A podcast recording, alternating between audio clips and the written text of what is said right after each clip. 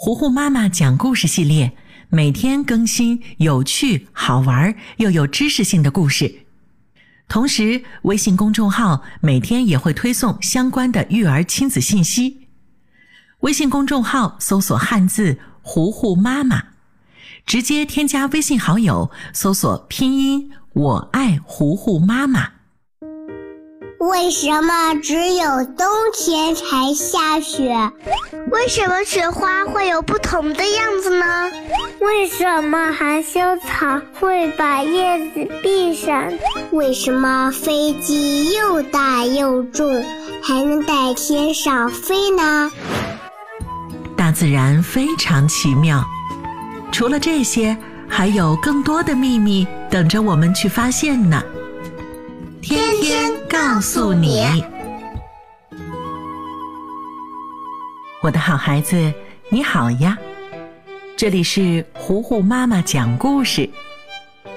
今天，糊糊妈妈要继续为你讲《天天告诉你》第二百一十五集。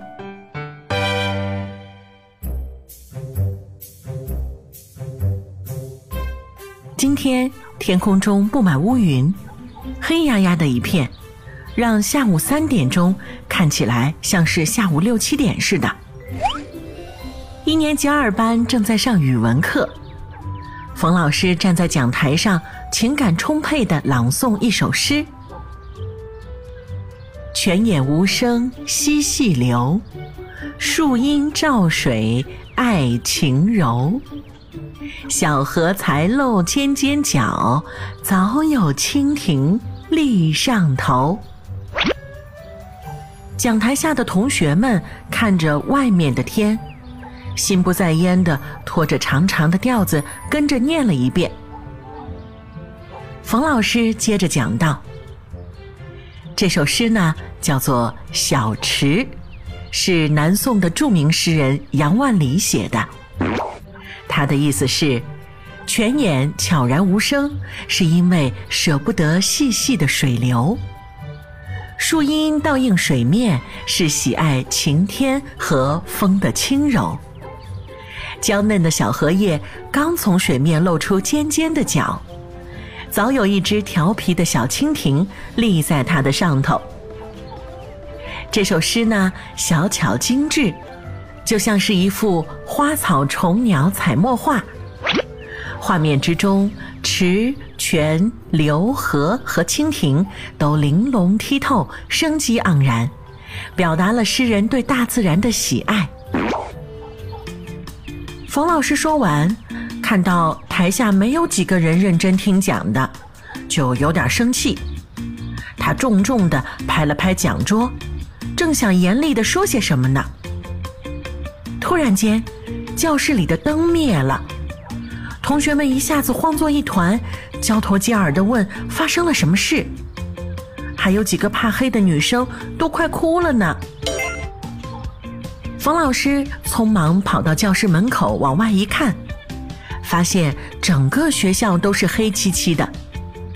他就转过身对大家说道：“同学们，不要怕，不要慌，应该是发生大面积的停电了。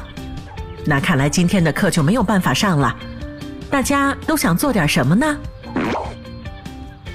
同学们听到冯老师安抚的声音，又听到别的班传来的叽叽喳喳的声音，渐渐的都放松了情绪。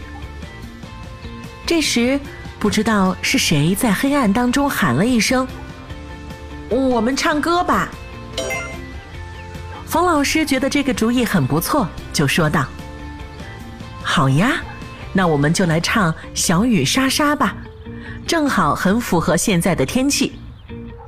来，音乐课代表起个头，大家一起唱。一年级二班的歌声很快传遍了校园，甚至有其他班级不甘示弱，也开始合唱。一时间，学校里像是举办了一场歌唱比赛一样呢。到了放学的时间，同学们依依不舍地背起书包离开了学校。这时候，天空中已经下起了瓢泼大雨。腊梅奶奶一左一右地领着天天和芝芝，看着他们高兴的样子，问道：“哦呦，怎么下大雨？你们两个小家伙还这么高兴啊？”芝芝抢先一步，把学校停电后发生的事情讲了一遍，还说：“奶奶，我们大家一起唱歌的感觉可真好，我都有点喜欢停电了。”这时，天天也踢踏着雨鞋，激动地说：“我也是，我也是，我也喜欢停电。”腊梅奶奶努努嘴，无奈地笑着说：“ 你们都喜欢停电呀？那可正好，咱们小区整个都停电了。回家之后，奶奶还得点蜡烛照明呢。”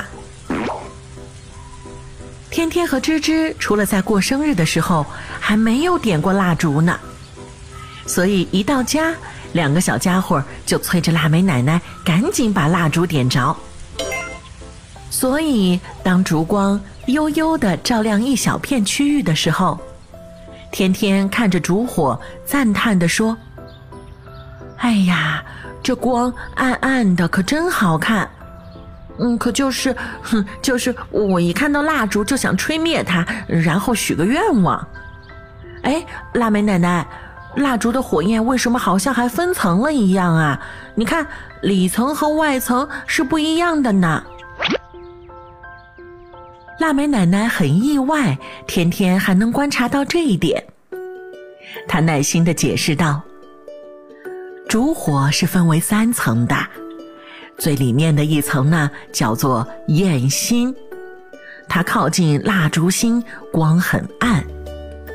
第二层又宽又亮的，叫做内焰。最外面既薄又不太亮的那层，叫做外焰。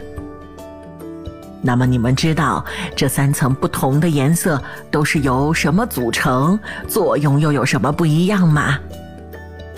在焰心啊，蜡烛的主要成分石蜡刚刚挥发，并没有彻底的燃烧起来；而最亮的内焰处，蒸汽呢刚刚分解，变成了灼热的碳粒儿，它们依然没有燃烧。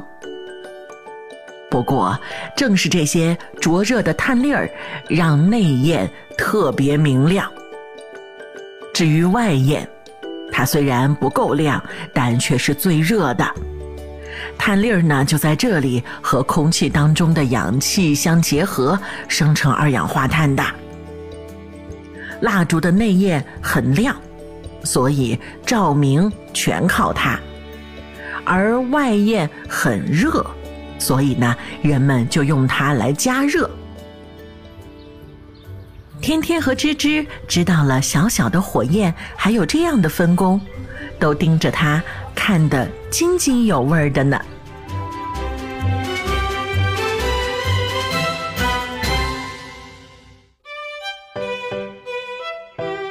天天告诉你第二百一十五集停电了，今天就为你讲到这儿了，我的好孩子。